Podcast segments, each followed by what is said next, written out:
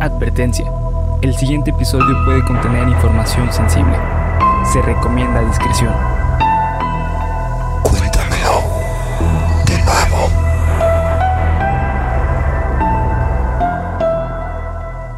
Bienvenidos a Cuéntamelo de nuevo. El podcast de misterio y terror parte de Geek Supremos.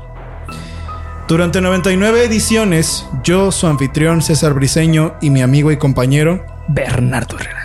Hemos llevado hasta ustedes los casos más absurdos, aterradores e increíbles de los que haya registro. El día de hoy, para conmemorar nuestra edición número 100 y en agradecimiento por todo su apoyo, les relataré algunas de las historias más aterradoras que han vivido ustedes, nuestros suscriptores. Pónganse cómodos, apaguen la luz y suban el volumen, pues las siguientes historias les dejarán las venas heladas y los pulmones vacíos. Algunas de estas historias tienen cambios en la redacción para adaptarlas para el capítulo.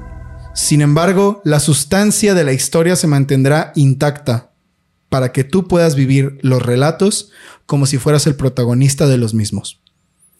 Sin más que agregar, que lo disfruten. Cuerpo prestado. Shanat Luján. Arroba señorita puerco. Mi trabajo a veces me requiere ir a ciertos eventos que están de la mano con lo esotérico de alguna forma. Suelo ir a retiros espirituales y en estos retiros he conocido a gente que me parece bastante interesante, entre compañeros de trabajo con los que no suelo hablar tanto, nuevas personas con historias asombrosas y ponentes que suelen darnos temas de desarrollo humano en los cursos. Esa vez específicamente, una medium muy famosa oriunda de Colombia era la encargada de hablarnos en diferentes actividades sobre el potencial de la mente. Desde hace un tiempo me he dado cuenta de que tengo cierta sensibilidad para percibir ciertas cosas. Honestamente soy bastante creyente de estos temas, pero dudaba mucho que a mí me tocara vivir algo por el estilo. En este retiro espiritual hicimos distintas actividades que parecieron bastante normales y nada extravagantes. Pláticas, talleres y demás. Sin embargo, el primer día en la noche tuvimos una sesión de meditación guiada con la medium. Ella nos puso a respirar y nos iba guiando en la meditación diciéndonos que nos dejáramos llevar, que no nos preocupáramos si veíamos algo. Entonces empecé a hacer la meditación sin saber qué esperar, pero con toda la disposición. A los minutos de haber empezado, noté que la temperatura empezó a subir muchísimo. Y también noté que empecé a sudar de manera profusa, excesiva incluso. Pero cuando empecé a asustarme de verdad, fue cuando sentí que dos entes negros se pararon detrás de mí. No podía verlos, pero tenía la certeza de que medían más de dos metros cada uno. Y eran sombras, sombras enormes, que estaban paradas solo observándome y pasándome el calor que estaba sintiendo. En instantes posteriores empecé a asustarme bastante, pues la verdad no tenía ni idea de qué estaba pasando, pero no abrí los ojos y traté de mantenerme enfocada, terminar mi sesión y hacer la actividad que me estaban pidiendo, aunque tuviera un poco de pesadez en el cuerpo e incluso en un momento dejé de respirar. Sentí que se me fue el aire completamente. Al terminar la meditación, todos compartieron su experiencia de relajación y tranquilidad, pero no sabía si yo debía decir mi experiencia porque qué iban a pensar. No quería que creyeran que estaba loca o que yo estaba inventando todo para llamar la atención. Sin embargo, tenía que saber qué es lo que había pasado y me decidí a participar. Me dieron la palabra y conté mi experiencia con la medium. Empecé a decirle, empecé a tener mucho calor, estoy sudando. Pero antes de decir todo esto que me había pasado con los entes, ella me interrumpió y me dijo, ¿de casualidad dejaste de respirar? Y yo me quedé algo asustada y solo le dije, Sí. Y entonces ella procedió a explicarnos que esa meditación estaba acompañada de una frecuencia vibracional que escuchamos que servía para conectar con otras dimensiones. y que en la experiencia de ella pude conectarme con seres de una dimensión donde no hay oxígeno. Ah, cabrón. Me quedé en shock. Por eso dejó de respirar, güey. Qué pedo. Pero traté de continuar de manera normal con el curso que estábamos tomando y lo dejé pasar. Escucha esto, güey. Esto es una locura. Qué pedo. El tercer día del retiro, nos pusieron a hacer una actividad para canalizar mensajes de nuestros guías espirituales con otros compañeros para poder darnos mensajes positivos entre nosotros. Una actividad de retroalimentación bastante linda, cuya premisa nos gustó mucho a todos. Debo mencionar que de esta historia no recuerdo muchas cosas porque a la mitad caí inconsciente, pero debería empezar explicando de qué se trataba el ejercicio. El chiste de este ejercicio era ponernos de frente en oscuridad total con solo la luz de una vela alumbrándonos. Mientras veíamos el sitio de nuestro tercer ojo para poder conectarnos con el compañero y poder canalizar mejor el mensaje que los guías espirituales tuvieran para esa persona con la que estábamos haciendo la actividad. Todo normal hasta que empezamos a entrar más en la meditación y mi compañera me contaba que yo empecé a cambiar mi semblante por uno de mucho enojo. Mi cara demostraba una molestia bastante extraña mientras ella trataba de hacerme reaccionar y me hablaba por mi nombre, ya que estaba a punto de caerme de lado, pues yo sentía que me quedaba dormida. En un momento en el que estuve a punto de pasar a quedarme dormida, la vela se apagó y se volvió a prender. Y lo siguiente fue que yo, con una voz totalmente distinta a la mía y como si fuera de una persona mayor, le empecé a decir a mi compañera, tú hiciste todo mal. Sabes perfectamente que tu madre sufrió mucho y nunca pensaste en ella. Gracias a ti no me he podido ir, no puedo descansar y parece que todavía no aprendes. Verga. Ella me empezó a preguntar que quién era y mi respuesta fue el nombre de una de sus tías que recientemente acababa de morir. Ella comenzó a llorar y empezó a ver un gran revuelo en el cuarto hasta que llegó a la medium y me despertó golpeándome en el tercer ojo con dos dedos. Cuando me desperté, no sabía qué había pasado ni por qué todos estaban sobre mí, pero empecé a tener muchas náuseas y acto seguido empecé a vomitar muchísimo, como si estuviera enferma del estómago. No entendía nada, solo tenía mucho sueño, pesadez en el cuerpo y apenas si podía hablar. La medium me mandó a mi cama a descansar y me dijo que al día siguiente hablaría conmigo de lo sucedido, pero esa noche no supe nada más de lo que pasó. A la mañana siguiente me preguntó que cómo estaba y me explicó que, al ser demasiado sensible a las energías, presté mi cuerpo para que el espíritu de la tía de mi amiga entrara a darle un mensaje a través de mí. Además de eso, me explicó que mi don había sido destapado después de esa noche de un golpe y que a partir de ahí tenía que aprender a utilizarlo, ya que muchas cosas que no me iban a gustar se me iban a estar acercando y me iban a estar pidiendo ayuda. Estaba muy asustada, pero traté de mantenerme calmada y entender que tenía que utilizar mi don para hacer lo que pudiera por ellos. Al terminar el retiro espiritual, regresamos con la noticia de que la madre de una amiga mía había fallecido, por lo que llegamos del curso casi de inmediato al velorio. Fuimos a su casa y nos dijo que ya se habían llevado el cuerpo de la madre, así que llegamos igual y fuimos a darle el pésame para estar con ella ya que estaba devastada. Noté que el ataúd aún estaba en el patio, pero ya no nos metimos para ver qué había. Solamente nos sentamos en la sala y mi amiga, cuya madre falleció, había, se había sentado enfrente de mí. Nuevamente, este sentimiento de la noche anterior empezó a apoderarse de mí. Y mis amigos trataron de ayudarme como lo hizo la medium pegándome con dos dedos en donde debería estar mi tercer ojo. Pero esta vez no me desmayé. Solo sentí el desmayo pero volví rápidamente. Y al incorporarme, pude ver claramente cómo la madre de mi amiga estaba parada detrás de ella sin decir nada. Todos empezaron a verme de manera extraña porque abrí los ojos de una manera imposible. Estaba en shock. y ellos estaban asustados porque no entendían lo que estaba pasando. Pero yo claramente escuchaba una voz en mi cabeza y conforme la estaba escuchando, comencé a hablar. Le dije a mi amiga que su madre le decía que no se preocupara por ella, que ella estaba en un lugar mejor y que siempre iba a estar con ella, que nunca la iba a dejar sola.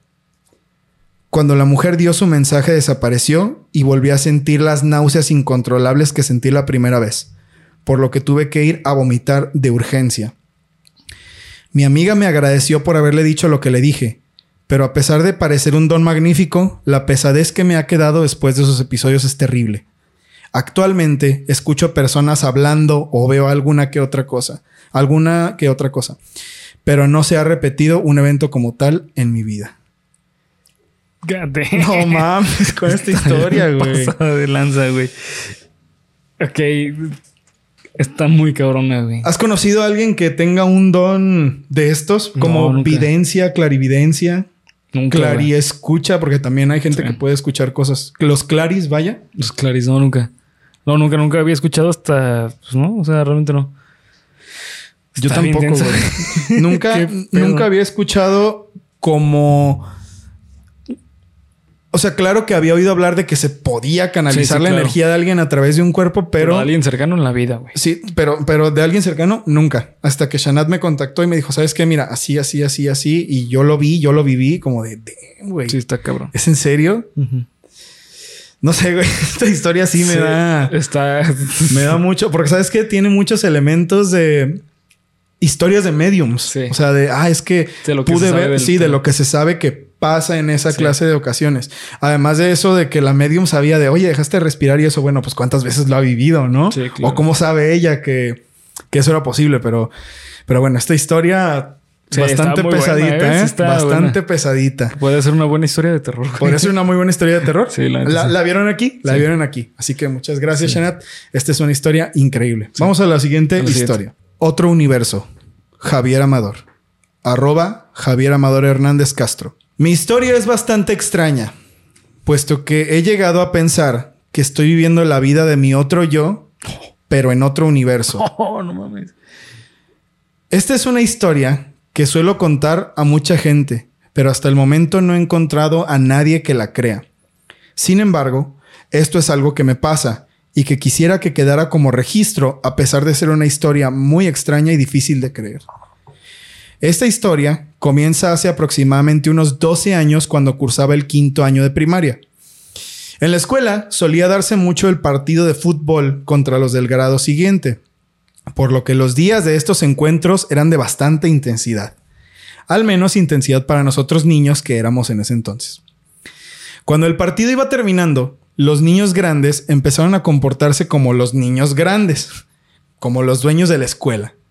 Al terminar el recreo y también el partido, ellos se llevaron la pelota que pertenecía a uno de nuestro grupo y empezamos una pelea con una persecución incluida. Pude alcanzar al niño que se la había llevado y me lancé sobre él para tratar de recuperarla y quitársela. Empezamos a forcejear de una manera cada vez más violenta, pues mi intención era completamente quitarle la pelota y no me iba a regresar a mi salón sin ella. Sin embargo, el peso de él era mayor y además era más alto que yo. Entonces terminó lanzándome hacia atrás y salí volando. Lo que resultó en que yo fuera a dar contra una de las bancas del patio que estaba justo antes de entrar a los salones de clases. Golpe en la nuca inminente. Lo que pasó inmediatamente después de eso fue que me di el golpe más fuerte de mi vida. Pero algo muy extraño pasó. Ya que en un microsegundo, después de que me di el golpe, desperté en mi cama en mi casa. Como si todo hubiera sido un sueño. Mi madre entró al cuarto y me empezó a decir que ya era muy tarde, que me levantara pronto, se me iba a hacer tarde para la escuela. Yo estaba bastante confundido porque no sabía qué había acabado de pasar. Estaría convencido de que había sido un sueño, de no ser porque tenía un dolor muy fuerte en la nuca. Un dolor terrible que se extendía a gran parte de mi cabeza. Me levanté con normalidad, pero haciendo bastante visible que me dolía mucho la cabeza. Mi madre al notarlo me preguntó qué me pasaba y le dije que solamente me dolía la cabeza. Y empecé a llevar mi día con normalidad. Fue en ese momento cuando empecé a pensar en lo que había pasado en realidad. Sin embargo, nunca encontré una explicación racional más que, bueno, debí de haber estado muy cansado y ese sueño parecía muy real. Seguí mi vida como siempre y hasta empecé a olvidar el incidente hasta que un día, concretamente, al tratar de montarme en una bicicleta, dije en voz alta, ¿qué estoy haciendo? Yo no sé andar en bicicleta. Y de pronto escuché una voz en mi cabeza que me refutó y me dijo, súbete, sí sabemos. Y efectivamente pude montar la bicicleta como si llevara años sabiendo hacerlo, ¿Qué pedo? siendo que recordaba claramente que yo nunca me había subido a una bicicleta. A la madre, güey. En otro momento, en otro día, la rivalidad entre los niños de quinto año y los de sexto año nos llevó otra vez a enfrentarnos en la cancha de fútbol. Pero fue muy extraño porque los eventos de aquel sueño que tuve empezaron a pasar exactamente como los recordaba. Paso a paso empezaron a darse de la misma manera. Llegado el momento de finalizar el encuentro y también el recreo, el mismo niño se llevó el balón otra vez e hizo exactamente el mismo recorrido. De manera inconsciente yo hice exactamente los mismos pasos, pero cuando llegó el mismo momento en el que él me aventaba contra la banca, la voz otra vez se hizo presente y me dijo, gira la cabeza, izquierda, ahora. Cosa que hice y evité el golpe de aquel sueño. No mames, ¿qué pedo? Me levanté y estaba muy asustado de lo que estaba pasando, por lo que traté de buscarle una explicación a todo esto. ¿Y si realmente esa voz es mi yo de otro universo? ¿Qué tal si mi yo de ese universo falleció a causa del golpe y ahora me acompaña en todo momento? Dicen por ahí que un déjà vu es la muerte de otro tú en otro universo, justo en el momento en el que tuviste ese déjà vu. Quizás nunca pueda saberlo realmente, pero al menos siempre tengo a alguien con quien platicar. Ok, no mames. ¿Qué pedo, güey? No, se están poniendo más locas cada vez las pinches historias, güey. No mames, está cabroncísimo. ¿Qué, qué dirías tú que le pasó a él, Bernie? Eh, pues es que, por lo que entiendo que cuenta, es que tuvo el golpe, despertó en su cama Sí, y que nadie le dijo así como que pues, tuviste un golpe, ¿no? Sí. O al menos sería como cosas de preguntarle de que. De hecho, es más, este, ¿cómo se llama? Este. Se llama Javier Amador. Eh, Javier, eh, ¿te hicieron preguntas si tuviste un golpe o te hablaron del suceso de que pasaste? Porque si es así, pues es probable que simplemente tuvo el golpe y después de un golpe muy fuerte en la cabeza, es- eh, existe la amnesia. Entonces Mm. es muy probable que haya pasado más de su día o de días después Y lo olvidó. y lo olvidó por el golpe. No, ¿eso es posible eso? Sí, claro, güey, sí, sí, sí. A la madre, Sí, güey. la no, sabía que era es tan... una- es amnesia, es, es pérdida de memoria temporal. No mames. Simón. No, tenía ni idea de que podía ser tan... Simón. Pues no grave, sino de que, bueno, después del golpe olvidaras todo e igual lo hayas vivido. Sí, claro. Sí, sí. sí. Bueno, a lo mejor eso que él vio después fue como, ah, no mames, es lo mismo, pero realmente era O sea, él recordaba que había sido de esa manera, pero Sí. ni se acordaba por el golpe, ¿no? Pero te puedo decir que como historia. No, como historia está no increíble. mames. Y, o sea, y digo, toca elementos como que sí están un poco difíciles de dudar. Sí, O sea, sí, sí, sí. Eso de la bicicleta, sí. O sea, ¿cómo puedes comprobar Sí. que no sabía bicicleta? No, no, es, es imposible. bicicleta, ¿no? ¿sabes? Es imposible. Sí, sí. Buena historia, ¿no? No, increíble. Buena historia, Está buena historia, sí. Javier. Vamos a empezar con las historias que tienen material visual. Porque hay gente que me mandó fotos Me las pasas, güey. de las historias. Entonces, ¿las van a ver aquí? ¿Las van a ver en Twitter o las, las van a ver en, en- no, pues si ella nos los pasó, este, aquí en el video de YouTube? en ok, video de YouTube, entonces, sí. conforme la historia vaya avanzando, van a ver el material aquí. Y bueno, vamos a la tercera historia. La pintura. Valeria Piñuelas. Arroba Marisa Piñuelas. Trabajo en el Hospital de Ginecopediatría del IMSS de Hermosillo, Sonora, en México. Es bien sabido que en los hospitales se cuentan muchas historias, pues las energías que ahí se concentran no siempre son de esperanza, sino a veces de muerte y de mucha tristeza. En el área en la que trabajo se cuentan bastantes historias paranormales, de cosas que la verdad siempre suelen ser chismes o cuentos para pasar el rato. Sin embargo, hay una leyenda específica sobre una pintura que se encuentra en las escaleras del hospital. Esta pintura muestra un reguilete verde muy grande en el cielo, cuyos colores son de distintas tonalidades. Debajo de este reguilete hay varios niños sentados viendo hacia el horizonte, donde se encuentra una niña más grande sentada sobre un columpio con sus ojos cerrados y sobre ella hay un papalote. Hay algo en esta pintura que es un poco enervante y la leyenda cuenta que la primera generación de personas que se encargaron del hospital mandaron hacer esta pintura con los retratos de sus hijos para que ellos fueran los niños de la pintura, valga la redundancia. Algunos de esos niños ya crecieron y hoy son adultos. Algunos de ellos no. La niña de la pintura había sido una de estas niñas que lamentablemente había fallecido de una manera muy trágica, por lo que haberla puesto más grande en el cuadro era una forma de honrar su memoria. Sin embargo, lo aterrador viene cuando uno sabe que han habido reportes de otros trabajadores o compañeros que han dicho que la niña de la pintura se ha visto rondando por los pasillos del hospital. A veces como una sombra, a veces como una niña que pregunta por direcciones al personal del hospital y que cuando tratan de ayudarla desaparece. Esta leyenda solo se había quedado como eso, una leyenda. Hasta una noche cuando los trabajadores de Intendencia estaban haciendo su labor como comúnmente lo hacen. A manera de reporte, ellos deben mandar una fotografía del área que acaban de limpiar para que el jefe vea si cumplieron con el trabajo. Sin embargo, en una de las fotos sale esto. ¿Notas esa pequeña figura que está al lado de la escalera? ¿Tiene alguna forma conocida para ti? Si te fijas bien, esa forma que asemeja cabello y esa forma que asemeja un vestido son muy parecidos a la niña de la pintura. Qué pedo, güey. Está bien cabrón, la neta. No mames, esa foto, no, güey. E, esa foto no es Photoshop. Neta, no, es, no, es Photoshop. Es de esas cosas, güey. Y mira, si Bernie lo está diciendo que es un hombre de ciencia. No, y te, a decir la neta, yo soy muy bueno para identificar cuando es Photoshop, güey. También eso. Porque eh, el, es muy sutil. O sea, no es. No, se ve sobrepuesto. Es parte de la foto, güey. Es parte de la foto. Es parte de la foto. Eh, ¿Existen los errores fotográficos? Es lo más probable, güey, ¿no? Que digamos. Sí, o sea, pensando en esta cuestión de que nosotros le damos el significado, porque nosotros vemos rostros donde no hay. Cierto. Porque es, una es parte de la condición humana. Pero. Mm, en este caso te la deja bien difícil, güey. Sí, güey. Te la deja bien difícil. Aparte, por ejemplo, pues.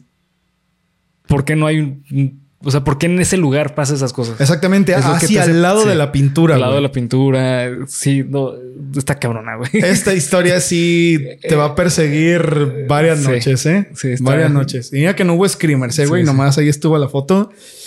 Valeria, qué rifada tu historia, ¿eh? Y qué rifados todos por trabajar ahí, güey. Yo, ni aunque me paguen un puto huevo Fabergé, vuelvo ahí.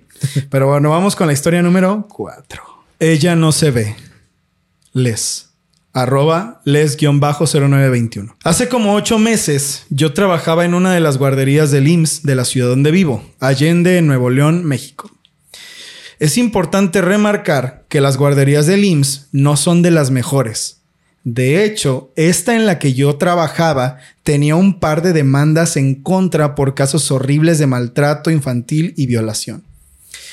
Cosas que la verdad no me constaban, pues el tiempo que duré trabajando ahí no me fue suficiente como para ver algo de lo que pudiera dar fe. Sin embargo, puedo decir que los tres meses que estuve ahí trabajando me bastaron para ver cosas que nunca voy a olvidar. En una ocasión, yo estuve encargada del área de niños de 1 a 2 años, y es bien sabido que los niños a esa edad dicen y hacen cosas muy cuestionables. Pero lo que me pasó, la verdad, sí fue muy, muy duro.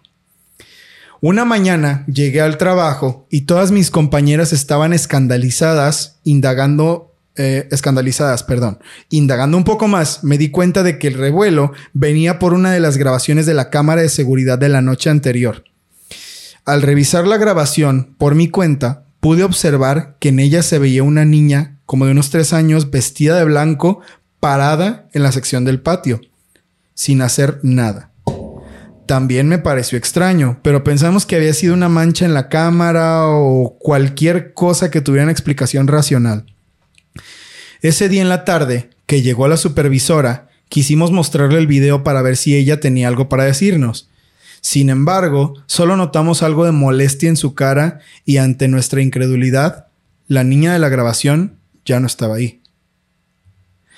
Días después, exactamente un sábado, hubo un programa de brigadas para enseñarnos a los maestros primeros auxilios y conocimientos fundamentales para saber qué hacer en caso de emergencias.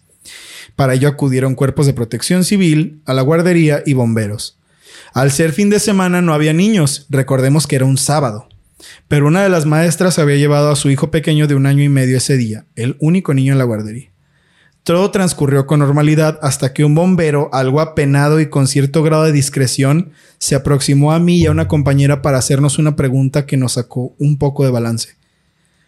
Oigan, este niño es el único que hay aquí, ¿verdad? Respondimos que sí, algo temerosas, pero él continuó. Lo que pasa es que estaba haciendo el recorrido por la guardería y en el pasillo de atrás vi pasar a un niño corriendo y creí que había otro niño aparte. Esta respuesta nos dejó la sangre helada. Quisimos terminar todo e irnos porque teníamos genuino miedo de ver algo por el estilo. Las siguientes dos semanas transcurrieron con normalidad y sin ningún evento paranormal. Paranormal. Hasta que un día de trabajo me tocó cuidar a unos niños que estaban en el último salón. En este último salón había un baño. De hecho, he de aclarar que este salón es el único que cuenta con un baño propio. Aproximadamente a las 7 de la mañana y antes de que cualquier niño llegara, ya que yo estaba apenas preparando las actividades del día, comencé a escuchar unos golpes muy leves que venían de la pared del baño. Extrañada me levanté rápido para ver qué estaba pasando con el terror de ver al ente del que habíamos oído semanas antes. Y abrí la puerta rápido para ver quién estaba. Y el baño estaba vacío. Solamente con la llave del agua corriendo. Algo aliviada, pero igual todavía en alerta, cerré la llave y regresé a mi escritorio. Ni bien iba a sentarme, de inmediato volví a escuchar el flujo del agua y como ésta había vuelto a abrirse. Historias como esta se contaban mucho. Sin embargo, cuando todo cobró sentido y a la vez decidí que había tenido suficiente de trabajar en ese lugar, es con lo que estoy por contar. Mi supervisora me dijo que me iba a asignar el cuidado del salón de los niños de dos años. Este salón, y era sabido por todos los maestros, era el más problemático porque los niños eran muy inquietos. Especialmente había un niño quien era el terror de todo maestro que lo había cuidado. A pesar de todo, logré mantenerlo tranquilo hasta que un día comenzó a tener actitudes extrañas de la nada. Comenzaba a hablar solo y más adelante comenzó a hablar solo esquinado hacia una pared en posición fetal. Como maestra, estos comportamientos son súper normales para mí, por lo que lo habría tomado con total normalidad, de no ser porque cada vez empezó a hacer cosas más y más raras. Empezó a ser agresivo con los otros niños y un día hasta empezó a patear a una niña y mordió a otro. Hablé con mi supervisor al respecto y ella habló con los padres del chico. Estos aseguraron que estaban muy preocupados y que tomarían cartas en el asunto de inmediato. Así lo hicieron y el niño fue llevado a un, a un pediatra cuyo diagnóstico no fue alentador, ya que dijo que se encontraba en perfecto estado de salud, que no tenía nada. Bueno, es bueno que esté en buen estado de salud, pero ¿y lo demás? Esto nos dio algo de calma por unos días hasta que los comportamientos extraños volvieron, pero esta vez pasaron de lo extraño a lo alarmante. El chico se golpeaba aleatoriamente la cabeza contra la mesa de manera terrible y contra las paredes del, cuarto, y se reía al hacerlo. En una ocasión se mordió él mismo hasta sangrar, y cuando se llenó las manos de sangre, se empezó a reír frenéticamente. Yo a este punto ya estaba muy aterrada y preocupada y ya no tenía ni idea de qué hacer. Los días siguieron con estos comportamientos terribles, hasta que un día de pronto se mostró muy tranquilo, pero de alguna forma muy asustado a la vez. Empezó a decir cosas extrañas, como que la niña le decía que dijera groserías. No mames. Que la niña le decía que le pegara a sus compañeros. E incluso acusó a esta niña de que le pegó en varias ocasiones por no querer pegarle a otros niños del salón. Yo escuchando esto y a punto de llorar del miedo, le pregunté, ¿cuál niña te dice eso? Pensando que era una de las niñas del salón. Su respuesta hoy todavía me perturba. Ella no se ve. Para después empezar a gritar. No, no, no, no, me quiere matar, me quiere matar, ayúdenme. Y empezar a convulsionar hasta caerse al piso. Pudimos controlarlo y ayudarlo, pero los demás niños empezaron a llorar del miedo hasta que llegó una ambulancia y fue trasladado a un hospital. Hablé con sus padres sobre el incidente y se preocuparon sobremanera. El niño fue llevado al, al pediatra una vez más para obtener la misma respuesta. Estaba en perfecto estado de salud. ¿Los eventos de la grabación habrán tenido que ver con los eventos de este niño? Ese fue mi último día trabajando en este lugar. Su puta madre, güey. No, esto. Güey, qué pedo. ¿Esto es Outlast o qué pedo, güey? Hablas infantil. Outlast infantil. Qué pedo, güey. No, güey, el, el video. Sí. El video. Mira, ¿sabes qué? Vamos a hacer esto, Bernie. Bernie no lo ha visto. En tiempo real, mientras Sí. ustedes están en este video, quiero que lo. eh, viendo este video, tal cual, quiero que lo veas. Aguanta, ¿sale un niño? No, Ah, ok. No, No, no, sale ningún niño. no, no sale Ok. ningún niño. Checa.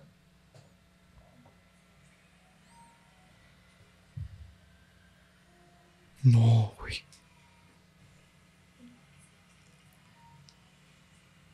Su pinche madre, güey. Verga, güey. ¿Qué chingados es eso, cabrón? No mames. En serio, esto es otro nivel, güey. Es otro nivel. No mames. Leslie, ¿qué pedo con el lugar donde trabajabas? La neta, ¿qué, qué aguanta? Igual que Valeria. Güey, ¿qué es esto? ¿Qué, qué pedo? ¿Qué estamos viendo, güey? Esto sí me dio mucho miedo, güey. Sí, güey, te digo, yo lo vi ayer, lo vi ayer y fue de. No mames, güey. O sea, no, me asusté, güey. asu- La neta sí me asusté, Sí güey. está. Sí me asusté, güey. güey, la mierda. Sí está muy heavy, güey. Ahora bien, Bernie, estos eventos tienen que ver con el niño que se. que, que le, al que le pasaron cosas, güey. No sé, güey. Es que. Todo apunta a que sí, güey. Pues es que. O sea, ¿cómo explicas la coincidencia? La causalidad. Sí, de que justo después de eso, de ese video, Sí. un niño empezara a decir, no, güey, no, no, o sea, no puedo ni imaginármelo, güey. No. No puedo ni imaginármelo. O sea, yo preferiría que en la guardería me dijeran eso, oye, ¿sabes qué? Mira, en estos días pasó esto, por Sí. si lo quieres tener en consideración. Ajá. Porque Pero- digo, tú, yo sé que es, es medio delicado, güey. A lo mejor Sí, algunos sí. papás hasta se lo pueden tomar como de, como una ofensa, ¿no? Sí, claro. Pero yo como papá, a mí, si me dijeran esto, sería como de, ok, güey, ya sé qué está pasando. Sí. Es que, por ejemplo, esas con- esa conducta de golpearse en la cabeza, reír y todo eso, son conductas de autismo. Pero de un autismo Muy elevado. muy elevado, güey. Y ya añádele, no, la niña me quiere matar y... Y a lo que voy es que el autismo elevado, pues eh, el lenguaje está muy afectado. Entonces, si el niño habla bien y todo eso, puede Sí, son- ser otra cosa. Sí, son cosas como que te llevan a una, pero a la vez no tiene sentido. Pero bueno, sí, sí. ustedes vieron el video. ¿Cómo lo explican? No, está. No, güey, la neta, ese sí. ¿Qué pedo? ¿Qué mierda es eso, güey? No, mames. Esto es lo peor de las historias reales, güey. Sí. Que tú quieres, no, güey, es que debió haber sido esto, pero estas cosas Sí, te la dejan bien difícil, güey. sí, sí, sí. Estas cosas te la dejan bien difícil. Pero bueno, güey, Leslie, muchas gracias por la historia. por tu historia, por trauma. por traumarnos y por traumar a toda la gente. Sí. Pero bueno, vamos con la, con la siguiente historia. Doña Carmen. Héctor Rivas. Arroba Héctor-Jesús-RF. 27 de febrero del 2010. Chile. O 27F como se le conoce mejor. El segundo peor terremoto en la historia del país, solo seguido por el de Valdivia en los 60, dejó un saldo de más de 500 muertos y miles de heridos. Además de que miles de personas perdieron sus hogares. Yo vivía en Talcahuano, una población hacia el cerro, y mi mejor amigo vivía en la población de al lado, de unos departamentos que literalmente se desplomaron hasta el piso. El gobierno ofreció ayudas a las familias que lo perdieron todo para que pudieran ir a rentar a otra parte o que se quedaran en las medias, en las media aguas, que eran los hogares provisionales que los militares instalaron para ayudar a los damnificados. Mi amigo decidió quedarse ahí. La tía, que era la forma en la que yo llamaba cariñosamente a su mamá, ya que era como una tía para mí, tenía una vecina, doña Carmen. Esta señora ya tenía una muy avanzada edad y siempre fue una viejecita muy agradable. Siempre era amable y linda cada que me la encontraba en casa de mi amigo y nos platicaba que ella tenía tres hijos mayores que ya se habían ido a hacer su vida y que no los veía desde que habían terminado sus estudios. Por lo que la señora siempre estaba sola y extrañando a sus hijos. Doña Carmen perdió todo en el terremoto y quiso irse a vivir a otro lado con la ayuda del gobierno mientras construían los nuevos edificios para los damnificados. Al pasar los años, ya en el 2015, los nuevos departamentos quedaron listos, pero doña Carmen dejó de ser la vecina de mi tía. Ahora quedó como cuatro blocks del de mi amigo y su familia. Recuerdo que un domingo nos fuimos a hacer las compras al almacén del barrio, la tía, mi amigo y yo. Y nos encontramos con doña Carmen en el establecimiento. Nuestra sorpresa fue grande pero muy grata. Sin embargo, no pasó mucho tiempo para poder notar que doña Carmen se veía muy diferente. Se veía mal. Pero de cualquier manera la saludamos como siempre sin hacer ningún comentario sobre su aspecto o salud, por supuesto. Seis meses después de eso, como era normal, me fui para la casa de mi amigo, como a las 5 de la tarde un domingo. Estábamos comiendo mientras llamaron a la puerta. La tía abre y se encuentra doña Carmen, a quien tenían mucho tiempo sin ver. De hecho, esos seis meses no la habían visto para nada. Pero esta vez se veía muy pálida, con unas ojeras casi imposibles. Incluso, incluso recuerdo que mi amigo y yo nos volteamos a ver y sentimos un poco de miedo al verla. Hola chicos, nos dijo al vernos a los dos. Mi amigo le ofreció sentarse donde él estaba y yo hasta la saludé dándole la mano. Su mano, por cierto, estaba demasiado fría, de una manera anormal. Pero no un frío de haber pasado las manos por el agua, no, no, este era un frío que no sabría explicar. La señora fue muy directa y dijo que venía a devolverle el dinero a la tía que le debía. La tía le agradeció, recibió el dinero, pero ella insistió además en que se quedara a tomar un té para calentar el cuerpo. Doña Carmen aceptó y se quedó hasta las 8 de la noche, aunque no comió nada de lo que la tía le ofreció ni bebió nada de lo que le acercaron. Llegando el momento de despedirse, doña Carmen nos dijo, Adiós chicos, pórtense bien y siempre sean felices. Una despedida un tanto melancólica, pero la verdad es que era algo normal para nosotros y no le dimos mucha importancia. Ese lunes que siguió, fui a hacer un trabajo escolar con mi amigo, ya que él sí tenía impresora. Pero entonces llegó la tía a invitarnos a hacer las compras como era costumbre.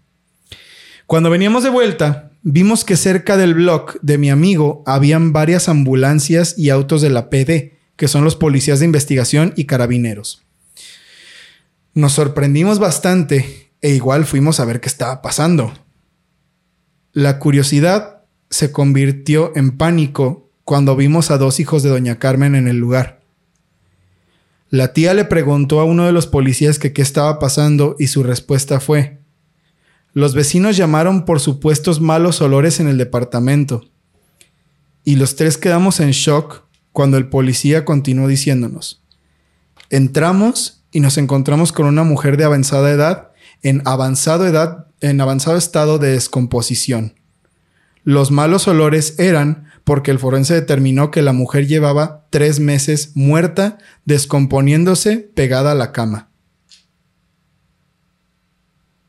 La tía, No mames. después de que se recuperó del shock, le dijo al policía que eso era imposible, que el día anterior ella había hablado con ella. El policía cerró la puerta de su carro, se puso serio con ella y le preguntó, Señora, ¿usted cree en lo paranormal? Esta clase de casos como el que usted me está diciendo, yo los he visto muchísimas veces. Nunca se supo con quién hablamos el día anterior. La mierda, güey. Este. Ay, cabrón, está muy heavy, güey. No, no sé ni qué decir, güey. Yo tengo una historia, güey, precisamente. Sí. Y la voy a contar ahora mismo. Resulta ser, güey. Por eso la escogí, porque me recordó mucho a esa historia. Creo que ya te había platicado, pero igual si no les voy a platicar ahorita. A la vuelta, bueno, en el barrio donde yo vivo, había una tienda de abarrotes, que es como esto, como la compra, como una tienda de conveniencia, pues, o sea, una tienda chica de las de esquina. Y en esta tienda atendía un señor que nosotros conocíamos muy bien. Mejor no voy a decir el nombre. Un señor que nosotros conocíamos muy bien, que tenía una esposa que atendía una papelería que era bastante eh, amable. La verdad, ellos siempre fueron muy amables. Ellos siempre fueron muy buena onda con nosotros. Resulta ser que en recientes fechas yo me cambié a vivir a otro lado y dejé de saber de ellos porque mi casa estaba en reparación. Luego la volvieron a reparar, pero duró mucho tiempo, como 10 años sin poder ser reparada. Entonces yo me regresé. Estuve mm, en muchas casas, ¿no? Cuando yo venía al barrio de regreso, porque muchas de mis actividades de trabajo estaban en el barrio o en la zona, recuerdo muchas veces haber visto a la esposa del señor caminando con sus hijas y yo hasta la saludaba, mi mamá también, hasta la saludábamos, hola señora, hola, hola, saludábamos a las hijas, nunca dijimos hola señora, algo así, solo la saludábamos de lejecitos, así, hola, hola, ¿cómo están? Resulta ser, eso pasó como tres, cuatro veces en recientes años. Resulta ser que hace como un año más o menos mi hermano se encontró con el señor de la tienda y le preguntó, hey, ¿qué tal la familia? ¿Cómo están? ¿Cómo está su esposa? No, pues muy mal. Fíjese que mi esposa falleció hace cinco años. Hola, mierda, güey. No mames. Y nos platicó eso. Y mi mamá y yo sí nos quedamos igual que, que la tía. Como de no, no es cierto. Yo hace un año la acabo de ver. Hace seis meses me topé con ella y venía atrás de sus hijas. Estaba atrás de sus hijas caminando detrás de ella, pero siempre iba de negro. No sé qué pedo. Siempre iba de negro y siempre nos las encontramos así. ¿Será algo tipo esto? ¿Conoces a alguien que haya tenido un evento de este estilo? En la vida, güey.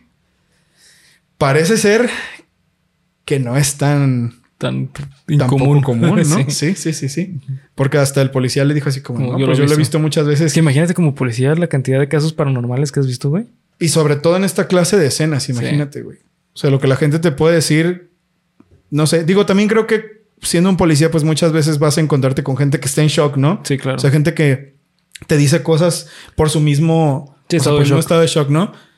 Pero esto, pues, salió de la nada, güey. Sí. Salió de la nada. Entonces, puta, güey. Estas historias cada vez están poniendo más, más mamonas, güey. Sí, sí. Y viene una, güey, Ok. que lo he dicho, leyendo muy pocas veces me ha asustado, güey. Ajá. Leyendo esto, tuve que parar de escribir el guion. Ok. Porque esta historia está bastante cabrona. Animal desconocido. Leslie. Arroba Spectrosol. Esta historia ocurrió cuando solo tenía 12 años de edad. Hoy en día aún la recuerdo y sigo sintiendo el mismo terror que el día en el que pasó. Los primeros cuatro años de mi vida los viví en el estado de Guerrero y después me fui a vivir con mi mamá a la Ciudad de México. Desde pequeña, mis papás se separaron, pero a pesar de ello, los dos mantuvieron una relación de amistad muy buena por mí, ya que son excelentes padres. Esto hacía normal que yo me fuera semanas enteras de vacaciones con mi papá sin que ella se preocupara. En una de esas vacaciones nos juntamos todos los primos, quienes no nos llevábamos mucha diferencia de edades, con un rango de entre los 8 hasta los 17. Cabe aclarar que nuestro entretenimiento en ese entonces no se basaba en ningún avance tecnológico, sino en jugar entre nosotros en el rancho que tenía un tío e interactuando con los animales que ahí vivían.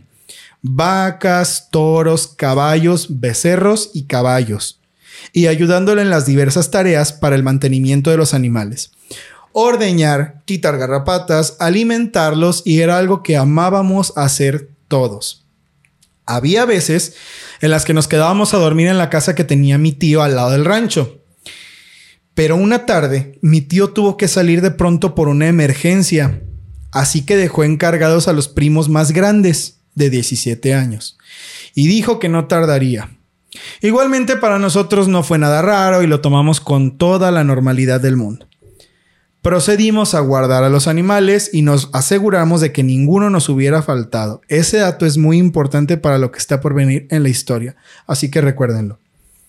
Los últimos animales que guardamos fueron los caballos, de color blanco con café. Habiendo cumplido la tarea del día y siendo aproximadamente las 7 de la tarde, pero con el sol ya ocultado, nos subimos a la casa y empezamos a ver una película. Nada nuevo. De pronto, la calma se vio rota por un quejido agudo y horrible como de un cerdo, animal que mi tío no tenía, siendo sacrificado. Pero además, como si tuviera un megáfono puesto en el hocico. Muy fuerte. Acto seguido, mis primos se alertaron sin saber qué esperar Quizás algún animal se había, mordido, había sido mordido, perdón, por una serpiente o se habrían peleado entre ellos. Cuando de pronto recordaron que había veces en las que los animales del rancho de al lado se pasaban para el de mi tío y había que amarrarlos para luego entregárselos al dueño. Sin embargo, el sonido horroroso no cesaba y mis primos nos dijeron a los más chicos que nos quedáramos. Ellos se fueron y nos quedamos algo temerosos en la casa, pero creyendo que la situación estaría bajo control. Esa creencia fue rota por el grito desgarrador de mis dos primos que estaban aterrorizados. Nos miramos entre nosotros y salimos corriendo a ver qué había pasado, una de mis primas y yo. Mientras que otra se quedó con los dos niños más chicos en la casa por seguridad. Cuando bajamos a la caballeriza, mis primos estaban paralizados del miedo en medio del prado, viendo a un caballo. Mi prima y yo no entendíamos nada hasta que nos fuimos acercando y vimos al mismo caballo. Pero su mirada era aterradora, ya que tenía los ojos completamente rojos. Era un animal de color negro, más alto que un caballo normal pero lo más horrible fue cuando volteé a ver hacia abajo y vi sus patas. Sus patas estaban torcidas hacia atrás como si fueran de plastilina y se las hubieran enrollado en forma de espiral. ¿Qué pedo? Estaba flotando en el aire y tenía unas patas imposibles. Recordar eso todavía me da escalofríos. Olvidé por un momento, por todo el miedo que teníamos lo que estaba pasando, pero luego volví en mí cuando el animal empezó a hacer otra vez los gritos horribles de cerdo. Esa cosa estaba haciendo ruidos imposibles que no entendíamos. Nos volteamos a ver todos un momento determinado y nuestra mirada fue una señal de alerta sincronizada para empezar a correr. Corrí como nunca en la vida he corrido otra vez. Ni siquiera supe cómo, pero había corrido una velocidad que no creía posible. Pero el animal se estaba acercando y acercando y acercando a nosotros y podíamos escuchar su horrible sonido como de un cerdo siendo sacrificado. Estábamos corriendo hacia la casa, pero entonces entendimos que no podíamos llevar a ese animal a la casa con los primos chicos. Así que nos separamos y nos dividimos para que el animal se confundiera. Me fui con mi primo corriendo hacia otro lado y la cosa nos empezó a perseguir, pero sentíamos que no servía de nada, pues el animal era muy rápido y nos iba a alcanzar y solo pensamos que nos mataría. De pronto, cuando ya no podíamos hacer nada más, cerramos los ojos y aquel animal estaba atrás de nosotros, justo atrás de nosotros. Nos agarramos de la mano esperando que nos matara y cuando los abrimos después de un instante, que parecieron horas, el animal ya no estaba. Y vimos a nuestro vecino correr con una escopeta disparándole, disparando al lugar donde estaba antes el animal.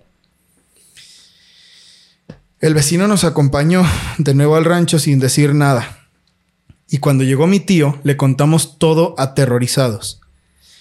Esperando que solo se riera, el semblante de mi tío cambió y se puso muy serio diciéndonos que a él seguido le pasaban esa clase de cosas. Llegaba una mujer pidiéndole ayuda y le decía que le abriera la puerta, pero él amenazaba con dispararle si no se iba, y los gritos en cuanto él terminaba de hablar se paraban, No mames. como si la persona que le pedía ayuda solo hubiera desaparecido.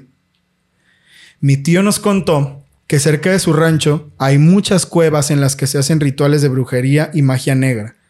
Ha encontrado incluso animales metidos en bolsas o sacrificados. Así que él cree que alguna de esas energías horribles se pasó a su rancho. Nosotros amábamos tanto ir con mi tío al rancho que por favor le pedimos que no le contara a nuestros padres porque si no no nos dejarían más ir al rancho. Cosa que hizo y mantuvimos en secreto hasta que mi tío vendió su propiedad para poner un negocio. No, güey, está la verga, güey. ¿Qué pedo con esto, cabrón? Sa- ¿Sabes? ¿Sabes? Cuando alguien te cuenta una cosa, güey, que sabes que no lo está inventando, Sí. lo de las patas, güey. Todas las patas, sí. No mames, eso. No, tienes que tener una imaginación demasiado elevada, güey, como para poderla inventar. Eso me sacó un pedo, güey, cuando Sí. lo estaba leyendo. Sí, sí. Me recordó mucho la película de Nope. ¿En serio? Ajá. De un animal pinche desconocido. ¿No- no has visto Nope? No, nunca la he visto. Lo hay que verla para así. Es de Aliens. ¿De aliens? Verga, güey. Así tipo señales. O un poco más terrorífica. Más terrorífica, güey. Puta, güey. Está buenísima. Está. No mames, si esto te recordaba esa me película. recuerdo. Ya verás por qué, güey. Ya verás Su puta madre, güey. Pues Sí, qué para- historia Para los tan... que han visto Nope van a saber por qué. Pues mira, Leslie, viviste una historia De película. película de terror. No, no, la verdad, la verdad, otro pedo, ¿eh? Otro pedo, güey. ¿Algo más que quieras comentar sobre el caballo maldito con patas de plastilina, No, güey? no mames, que está demasiado. Cabrón, solo de, de la descripción, güey, me dan hasta como. ¿Sabes? Así como náuseas. como- Sí, güey. Sí, no, no, no te puedo decir que no, güey. Ta madre. Bueno, nos quedan dos historias, güey. Vamos a terminar con las historias y habremos terminado con la primera edición de Leyendo Historias de Subs. Así es. Este, vamos con la que sigue ahora. Ojos. Estefi Jerez. Cuando tenía dos años aproximadamente, hicimos un viaje en familia al pueblo natal de mis padres. Ahí vivían mi abuelita y mis tíos. En esos tiempos era un terreno amplio y que contaba con una casita pequeña y vieja, con paredes de adobe y techos de teja. La casa era como un bloque, literalmente. Una puerta principal que estaba en medio y al entrar podías ver el comedor y un par de muebles con vajilla y cosas por el estilo, cosas de una casa. Al lado derecho, al entrar, había una separación y allí era el cuarto de mi tía y mi abuelita. Y un poco más allá había otra separación, ese era el cuarto de mi tío. Si al entrar a la casa ibas a la izquierda, tenías un cuarto de más y la cocina, eh, y la cocina, perdón, tenías un cuarto de más y la cocina, eso era todo. En resumen, toda la casa estaba conectada por un mismo pasillo y cada habitación estaba dividida por una tabla que hacía las veces de pared. Como era costumbre, cuando llegábamos nos dejaban el cuarto que estaba a la izquierda, el que estaba junto a la cocina, y nos acostamos a dormir y hasta ahí todo normal. Cuentan mis padres, a esa edad yo ya sabía hablar. No muy bien, pero sabía hablar y podía decir varias cosas. Aproximadamente a las 3 de la mañana de uno de esos días, los desperté con gritos desgarradores de desesperación diciendo, ya vino, ayúdenme, ayúdenme, el cuervo, el cuervo me va a sacar los ojos. Mis papás, visiblemente confundidos, trataron de tranquilizarme y en retrospectiva puedo entenderlo mejor. ¿Cómo es que una niña de esa edad iba a estar gritando que, que los cuervos le iban a sacar los ojos? Lograron calmarme y todos volvimos a dormir, o bueno, al menos eso intentaron. Ya que dijeron que luego empezarían a escuchar sonidos de garras que estaban raspando la teja, como si un ave estuviera parada sobre ella. Mis padres a este punto ya estaban bastante asustados, pero los sonidos cesaron y una vez que cesaron trataron de dormir, cosa que no pudieron, porque luego de esto se escuchó un rechinar muy suave, muy suave que cada vez iba más en aumento y cada vez se escuchaba más duro, hasta que el rechinido se cambió por unos pasos que corrían hacia dentro del cuarto a toda velocidad, velocidad pero lo aterrador era que Además de los pasos, se escuchaba una carretilla y el sonido de unas cadenas grandes y pesadas. Todo durante hora y media más o menos.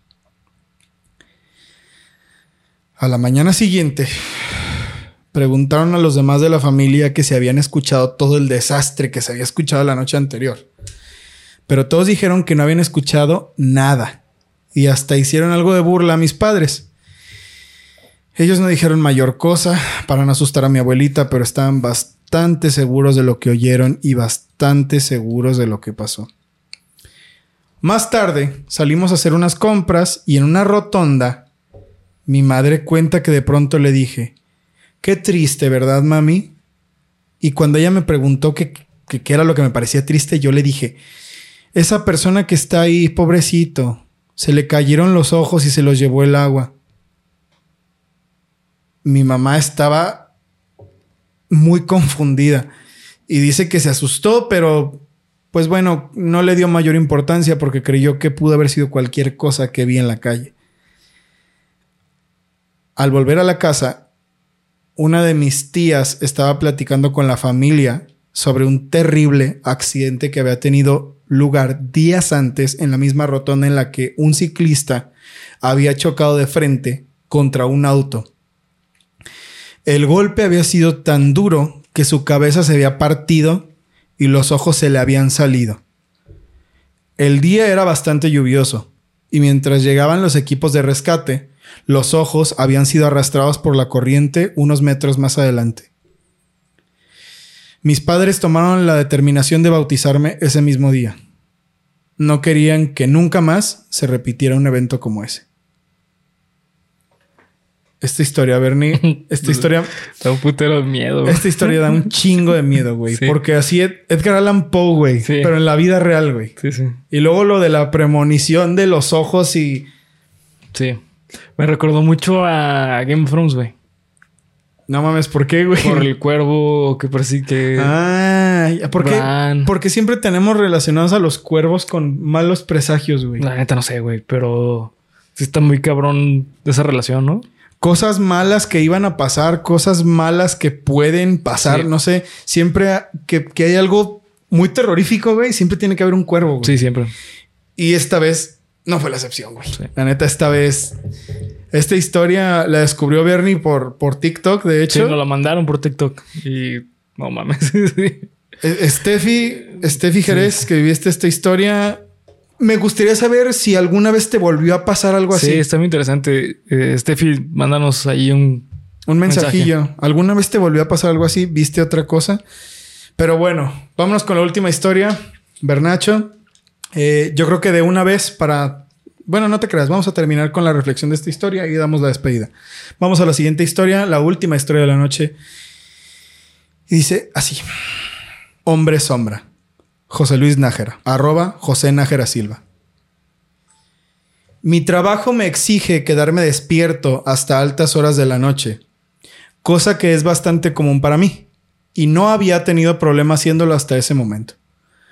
Un día, aproximadamente a las dos y media de la mañana, me dio mucha hambre y decidí que era buena hora para tomar la cena, ya que sería una noche bastante larga. Me dispuse a comerme un sándwich y una fruta que me cayeron bastante bien al estómago, pero bastante mal al estado del sueño. Después de seguir viendo videos en el celular, comencé a sentir una necesidad de dormir increíble, por lo que decidí que no habría ningún problema si recargaba los brazos eh, haciendo las veces de, de almohada un rato hasta que viniera mi compañera a despertarme y yo pusiera mi cabeza en medio, para dormir un poco. Así que lo hice, recargué mi cabeza contra el escritorio y puse mis brazos. Caí dormido instantáneamente. En unos instantes, después de eso, empecé a escuchar unos pasos y pensé que ya venía mi compañera y me iba a encontrar ahí, me iba a despertar. Sin embargo, algo estaba mal. Podía escuchar, podía ver, pero no podía moverme a pesar de que mis ojos estaban abiertos de par en par.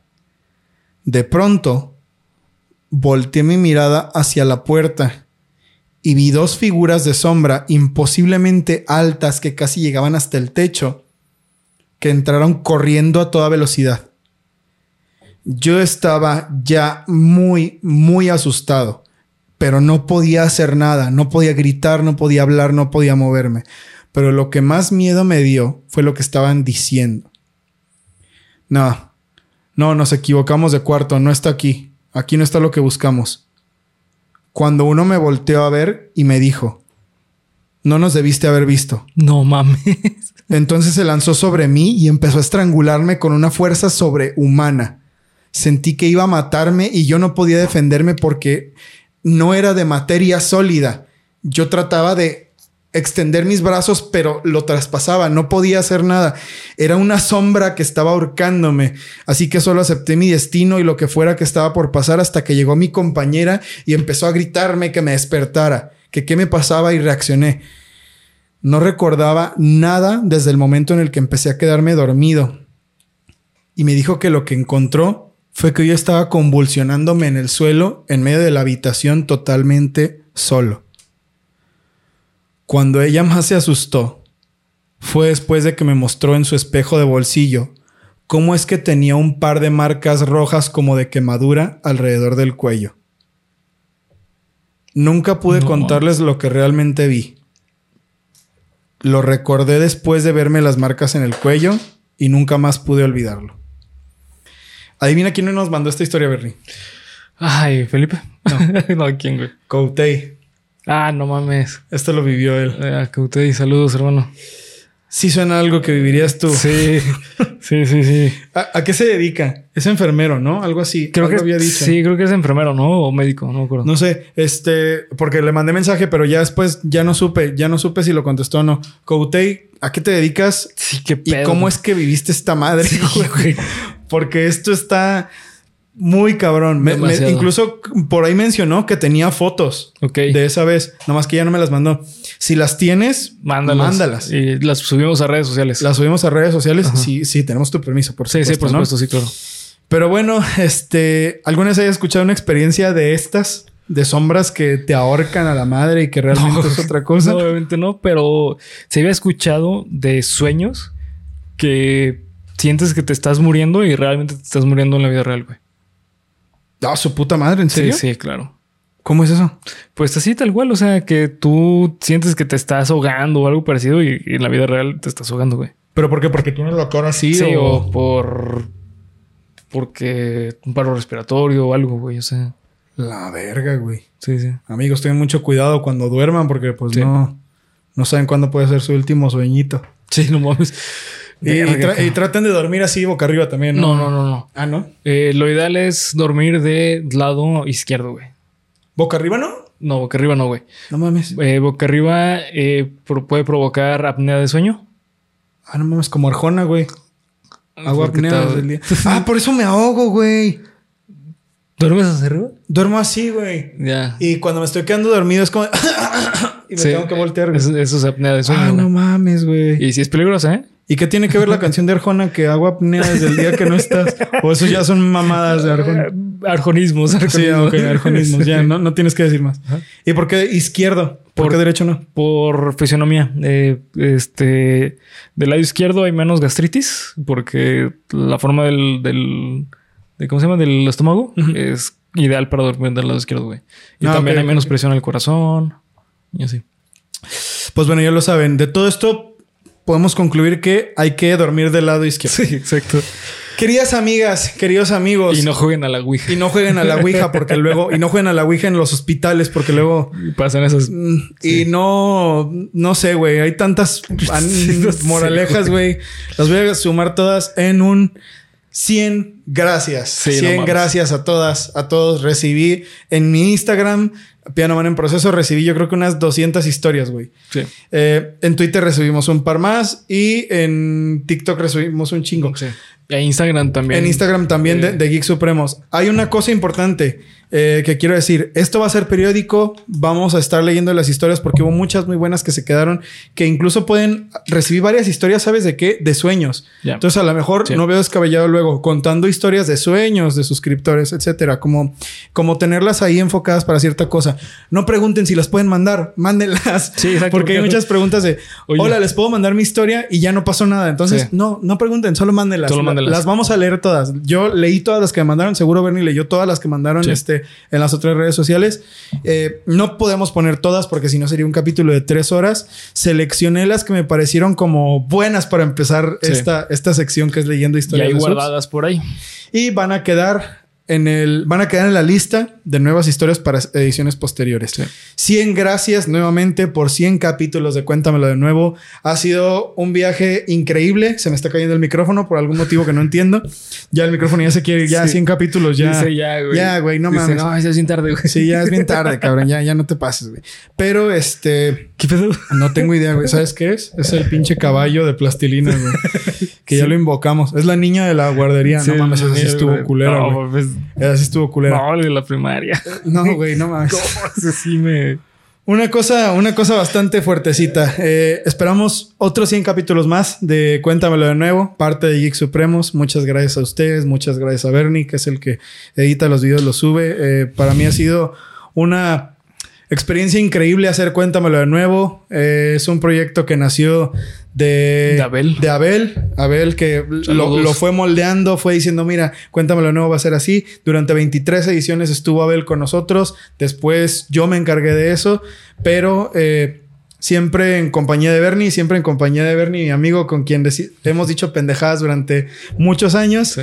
y que ahora decir y contar lo que a nosotros nos gusta, lo que a nosotros nos parece interesante, atrajo a mucha gente que también es bien chida, que también son como nuestros amigos, a los que les parece muy chido esto también. Así que 100 gracias de verdad por 100 capítulos, 30 mil gracias por 30 mil suscriptores en YouTube, casi un millón de gracias por un millón de seguidores en TikTok.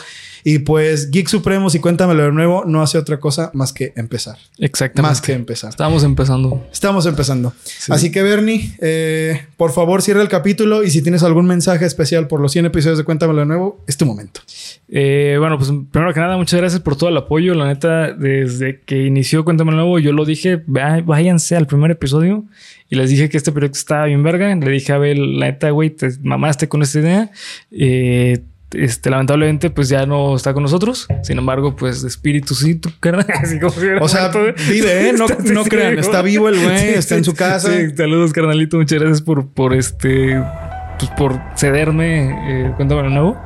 Eh, y pues yo se lo cedí a Polo. Ahí van de mano en Sí, mano, güey. A ver quién a ver a quién se lo cedo yo luego, güey. Simón, entonces, este, pues muchas gracias, neta.